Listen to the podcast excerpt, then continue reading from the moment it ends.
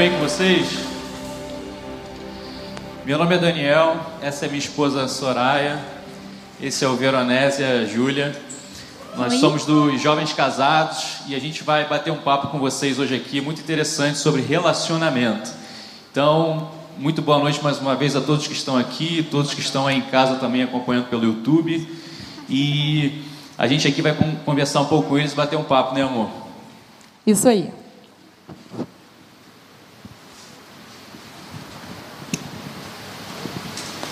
Boa noite, pessoal. Tudo bom?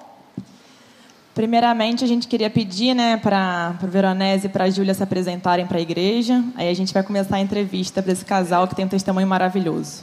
Bom, sou o Lucas, Lucas Veronese, galera me chama de Verô aí. Fala aí. Bom, eu sou líder de célula aqui da Igreja do Recreio, supervisor também. Junto com ela, a gente tem uma célula juntos e a gente lidera junto. Isso, eu sou Júlia. Eu também sou líder de célula, supervisora também. É... Acho que é isso, né? É só para falar isso? A gente está nervoso só para fazer essa observação. Normal. Vamos dar início, então. Quando vocês chegaram na igreja e em que área vocês estão envolvidos hoje? Beleza. É, eu cheguei na igreja no final de 2016. Né, eu vim de outra igreja batista. E Estou envolvido aqui com a área do louvor também. Sirvo sempre no que dá a liderança de célula também, né? Liderança e supervisão de célula. É, eu cheguei aqui foi final de 2015 que eu comecei a vir pela primeira vez. É, e aí veio a liderança, né, e tudo mais. Eu desde o começo comecei a servir no louvor, mas também bem assim, que precisar eu estou servindo. Nessa conferência a gente começou pra, a servir no vídeo e a gente amou, inclusive. Então a gente está disponível para todas as áreas que geralmente precisam e que a gente pode fazer parte, a gente se disponibiliza. Isso aí. Amém. Segunda perguntinha para vocês. Como começou o relacionamento? Ah, essa história é bem legal. É, então, assim que eu cheguei na igreja, no final de 2016, no primeiro culto jovem que eu frequentei, eu vi ela cantando, né? Aí eu olhei assim, já, já gostei, né? Aí eu falei, gente, que coisinha, que coisinha meiga, coisinha linda, pequenininha. Eu me interessei, né? Mas aí um amigo que estava do meu lado, ele falou assim, cara, mas poxa, deve ser menor de idade. Olha a cara dela, menor de, adolescente, poxa, você é mais velho, namorar uma adolescente. Aí eu meio que esqueci, né? Aí eu fiz uma viagem com uns amigos aqui, inclusive eu acho que ele está aqui, Lucas Souza. Cadê Lucas Souza? Lucas Souza está aí? Aí a gente fez, a gente fez uma viagem, eu e ele e outros dois amigos, né, os, os garotos da célula, a gente foi fazer uma viagem, fazer trilha, assim. E num dia dessa viagem, é, num momento de descanso, assim, eu estava mexendo no celular, mexendo no Facebook, aí apareceu uma sugestão de, de amizade para mim. E era ela, né? Aí Aí eu fui e perguntei para ele assim, cara, essa menina lá da igreja, né? É, sabe qual, qual, a idade dela e tal? Ele falou que ela tinha vinte e poucos anos. Eu falei, gente, achei que fosse né, adolescente e tal. Aí falou que ela era líder de célula, falou que ela estava é, é, praticamente formada na faculdade e que ela era solteira. Aí eu falei, caramba, agora, né, agora me interessei de verdade, agora criei expectativas de verdade. Aí, assim começou assim meu interesse e aí as, as, amizades foram se cruzando, né? Eu fui me aproximando um pouco mais do ciclo de amizades dela e até que a gente começou a conversar e tal e nos aproximamos mais e oramos, né? E começamos o nosso relacionamento. Foi isso. Foi isso e foi muito engraçado porque ele me observou antes que eu o conhecesse, antes que eu soubesse quem ele era.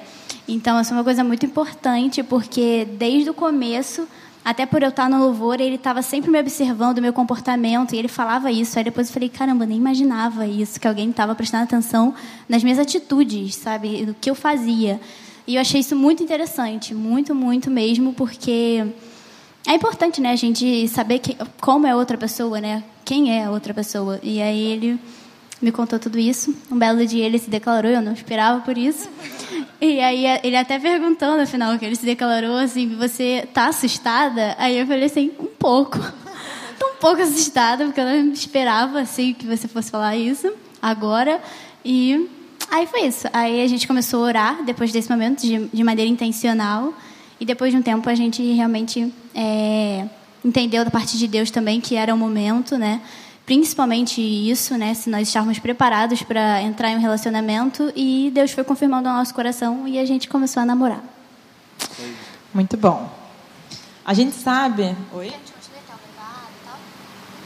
Pode, pode continuar ah, tá. se quiser. É, então vou contar o noivado. Aí depois, isso foi. História longa. 2017. Aí começou. Aí foi final de 2018, né? Isso. Final de 2018 foi quando ele me pediu em noivado. E foi uma coisa 28 muito linda. De, 28 de dezembro, tá? De... Homens, guardem datas. Tá? Importante. Ainda bem que ele lembra. Ganhou uns pontos aí. Todas. E, e aí foi, foi 28 de dezembro, ele me pediu em noivado. E a gente teve, viveu todo esse processo do noivado. É, tivemos alguns adiamentos, porque nosso casamento estava programado para 2020 e aí veio meio do ano, né? No, no meio, meio, do, do ano. ano. E aí veio a pandemia, então a gente passou por esse processo de adiamento, de viver essa ansiedade. É, enfim, quem foi noivo e casou em 2020 sabe como é que foi esse ano. É. E e aí foi isso. E aí, no e, dia 28 de novembro, de novembro de 2020, a gente nós casou. Nós casamos. É. É, isso aí. Que lindos. a gente sabe que uma das áreas mais desafiadoras do casamento, né, na vida de casal, é a área financeira, né? Conta um pouquinho pra gente como é que vocês sentiram a, a provisão de Deus nessa área na vida de vocês. Bom, é, realmente é algo bem complicado e a gente tem que ser é, tem que ter muita fé, a verdade é essa. E o que eu queria dizer é o seguinte: existe uma, uma linha tênue entre irresponsabilidade e agir com fé. Né? O que vai determinar é, que, que você vai fazer, vai, vai dar certo, é a convicção que você tem em Deus. Convicção do sonho que Ele colocou no seu coração. E essa convicção a gente tinha, que Deus queria levar a gente para um patamar elevado no nosso relacionamento né, e que ele nos acompanharia, que ele, ele nos sustentaria. Essa é a certeza que a gente tinha, né? É, mas as circunstâncias eram, eram complicadas, né? Eu sou professor, não sei se tem algum aluno meu aí, mas é Maria Clara. É. Legal. Então, é, então quando eu comecei a dar aula, é, eu trabalhava apenas em uma escola, né? Foi quando a gente noivou. Né? A, gente, a gente noivou e eu só trabalhava em uma escola. E eu ganhava muito pouco, muito pouco. Ganhava menos de um salário mínimo. E pedia a Júlia noivado. Né? Aí vão ter pessoas que vão falar assim, gente, que louco, que louco. Mas assim, a gente nunca ficou parado. E eu trabalhava, que também ganhava pouco. É, só que a gente noivou em dezembro de 2018, quando foi fevereiro, eu fui demitida. E aí não tinha nem mais o que eu ganhava para complementar. A gente aí faz, aí faz o quê? Desnóiva? Desnóiva? É. Não tem como mais desnoivar. Aí foi um pouco desesperador, mas a gente falou assim, a gente precisa confiar, vamos, vamos orar. É. Vamos ver o que Deus vai fazer. E uh, uma palavra assim que marcou muito a gente sobre a vida financeira é que a gente não pode determinar o quanto a nossa conta bancária, o que, o que ela vai dizer sobre a gente. A gente não pode deixar ela dizer ditar algo sobre a nossa vida. Né? Se a gente crê em Deus, a gente precisa servir a Deus e jamais ao dinheiro. Né? E a gente tinha isso no nosso coração, que a gente não vai servir ao dinheiro. Por mais que as circunstâncias dizem que não dá para fazer, a gente crê num Deus que escreve a nossa história, sabe? E foi isso que a gente apostou, foi nessa promessa que a gente apostou no sonho dele para a nossa vida. E a gente noivou mesmo assim. E continuamos noivos, né, obviamente. E aí depois veio mais uma proposta de emprego para mim. Eu comecei a trabalhar em mais uma escola, mas mesmo assim uh, o nosso orçamento era, era bem pequeno, né? Bem apertado e ela com a confeitaria ganhos sim bem certos, né? E aí um pouco, alguns meses antes da gente se casar, a gente ainda estava assim cheio de incertezas, caramba. É, nosso orçamento ainda é bem baixo, né? Como é que vai ser a vida de casado? Como é que a gente vai se sustentar? E, e, uma coisa que marcou muito a gente, que foi o que Deus foi falando com a gente ao longo do processo, foi até uma coisa que o pastor Clóvis e a Cátia falaram no último encontro de casados, que foi uma coisa que Deus falou muito com a gente ao longo de tudo isso e foi a definição do que a gente viveu, que se a gente realmente quiser viver o extraordinário, a gente precisa sair do barco.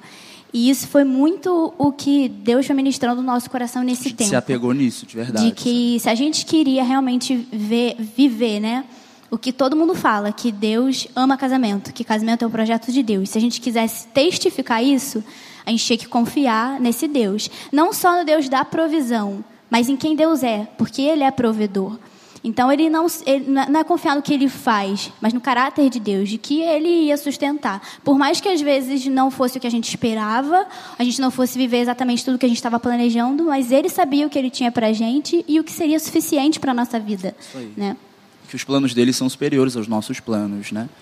E alguns meses antes do nosso casamento, é, eu recebi mais duas outras propostas de emprego em outras duas escolas diferentes. E para um professor que dava somente é, cinco tempos semanais, foi para quase 30, então olha a provisão, né? E hoje a gente está casado, hoje a gente está super feliz. E uma coisa que é importante falar também, que ao longo também do processo do noivado, pra, planejando o casamento, né? É, a gente começou sonhando bem pequeno, assim, a gente tinha pensado só em uma cerimônia, era só o que a gente queria, Verdade. uma cerimônia. Só que Deus foi abrindo muito portas foi e foi além. nos surpreendendo com muito mais. A gente foi recebendo muito desconto, eu não sei nem dizer é, pessoas foram querendo contribuir, querendo ajudar. A nossa família se envolveu muito, os nossos amigos se envolveram muito no nosso casamento. E a gente até fala que eu acho que a gente não, assim, a gente teve tanta ajuda que a gente não sabe nem contabilizar é, tudo que as pessoas é, fizeram pela gente. Então, os relacionamentos e a família são muito importantes nesse processo. E enfim, assim, quando a gente chegou duas semanas antes do casamento, a gente sempre teve a ideia de, de começar a vida de casado com uma reserva, né? E foi sempre o que ensinaram pra gente, sempre buscar ter uma reserva quando for começar a vida de casado para os imprevistos. E quando chegou duas semaas antes, a gente, a gente não tinha mais um centavo na nossa conta. É. E a gente ainda tinha muita coisa para contratar. Porque por conta da pandemia, muitas coisas ficaram atrasadas. E para vocês terem uma ideia, assim, uma semana antes do casamento, eu não tinha florista ainda. Quem casa sabe o quanto é importante. O meu casamento era ao ar livre, totalmente rústico, então a, a, decoração basicamente era flores e eu não tinha flores. Uma semana antes do casamento e a gente estava. Vamos deixar Deus fazer, ele sabe que é suficiente para nós. Bateu um leve desespero, mas a confiança continua. A gente né? teve que confiar. Então a gente nunca, acho que eu nunca aprendi tanto sobre dependência do que nesse tempo. Então é, foi muito foi muito importante para nós tudo isso. E aí com todas as pessoas que se envolveram na semana do casamento, a gente começou a receber assim um monte de transferência na nossa conta, as pessoas querendo abençoar as nossas vidas, nossa família comprando a ideia e ainda teve a gravata na, no casamento. Foi uma benção. Então o que a gente achava que ia começar de uma, foi uma benção, foi uma benção gente, foi uma benção mesmo. Quando a gente achou que ia começar assim sem nada, Deus foi lá e falou assim: Eu faço muito mais do que vocês esperam. Então, isso, isso, falou muito com a gente. E principalmente ver o quanto Deus age através das pessoas. Isso aí. Principalmente na célula, né? Exatamente. Também. Exatamente. Vocês têm mais alguma consideração final? Querem acrescentar alguma coisa? Então, eu queria falar sobre a célula, a importância da célula, né? E quanto essa galera, eles estão aí, gente, faz aí a cena. Faz um mu e levanta a mão. Aí. É, gente, é, como é maravilhoso ter amizades assim tão, tão incríveis, sabe? A galera que compra realmente a sua ideia e tá junto com tá junto com a gente sempre, sabe? E a gente se sente verdadeira, verdadeira, verdadeiramente amado por essa galera aí. E falo para vocês, gente, se vocês não vivem em célula, experimentem viver em célula. Vocês vão ver o que, que são relacionamentos, o que, que são amizades verdadeiras, sabe? A gente pode testificar muito disso porque alguns dos nossos padrinhos são pessoas que caminham com a gente em célula. Porque eles compartilharam tanto da nossa vida, porque célula é lugar disso, né? É compartilhar a vida. Então eles fizeram tão tão parte da nossa história que a gente não tinha como viver isso sem ter essas pessoas ao nosso lado, sem compartilhar esse momento com eles, porque a gente sabe o quanto eles dobraram o joelho, o quanto eles oraram, o quanto eles se envolveram, sabe, o quanto eles contribuíram para que a gente vivesse aquilo. E não só a nossa célula atual, mas diversas pessoas que passaram pela nossa vida Verdade. e que nos ensinaram muito sobre compartilhar, muito sobre realmente a caminhada, que foram o nosso sustento em muitos momentos. É isso aí. E é isso. Maravilha, gente. Muito obrigado pelo, pelo testemunho de vocês, por tudo que vocês compartilharam com a gente. E a gente já tinha batido um papo antes, né? E eu queria dizer que vocês me edificaram muito. Eu estava conversando com, com a Sô e assim que depois que a gente teve aquela conversa antes daqui, né? É, eu falei com ela que um, um, ponto, um item que, que me veio à mente depois da, da nossa conversa foi que vocês colocaram a referência de vocês em Jesus. Isso. Então, isso que vocês falaram sobre circunstâncias, é, sobre momentos difíceis, é, quando vocês comentam que vocês estavam ali saindo do barco, olhando para Jesus e querendo viver um sonho, que é um sonho de Deus, que é construir família, que é partir para o casamento, eu fiquei muito impactado com isso. Então, eu gostaria de realmente agradecer. E eu conversando com a Su, é, depois disso tudo, pensando sobre isso, é, ficou uma pergunta é, no meu coração, né? E a pergunta é a seguinte: eu queria compartilhar, compartilhar ela com vocês, tanto o pessoal que está aqui quanto o pessoal que está em casa no, no YouTube. E a pergunta é a seguinte: eu estou colocando a referência em Jesus ou eu estou olhando para as circunstâncias e me distraindo com as coisas desse mundo? Então, o testemunho de vocês foi como um combustível para eu pensar sobre isso. Porque quando a gente pensa em referência, traz a ideia de, de tomar como modelo. Então, quando a gente pensa nisso, a gente se amolda e toma a forma de Cristo quando a gente está colocando Cristo como referência. E em determinados momentos dessa vida, muitas das vezes a gente está correndo atrás do vento. Então, nesse momento de reflexão, nesse momento de conclusão aqui agora, eu queria que você parasse aí, como eu já fiz, pensasse um pouco no que o que está te impedindo de viver os planos de Deus para você. O Veronese e a Júlia estão vivendo os planos de Deus no casamento, se casaram já tem dois meses. E eu, Daniel, e você que está aí ouvindo agora, o que está te impedindo de viver os planos de Deus? O que está te impedindo? Então, muitas das, muitas das vezes pode ser alguma luta, algum problema, alguma enfermidade, é, alguma situação que você está passando. Então, nesse momento, eu queria te convidar a olhar um pouquinho para dentro agora e entender identificar cada coisa que tem te impedido de chegar para perto de Deus. Então eu queria fazer esse exercício com você agora, que você pudesse parar um pouquinho para pensar e entender o que está me separando do amor de Deus.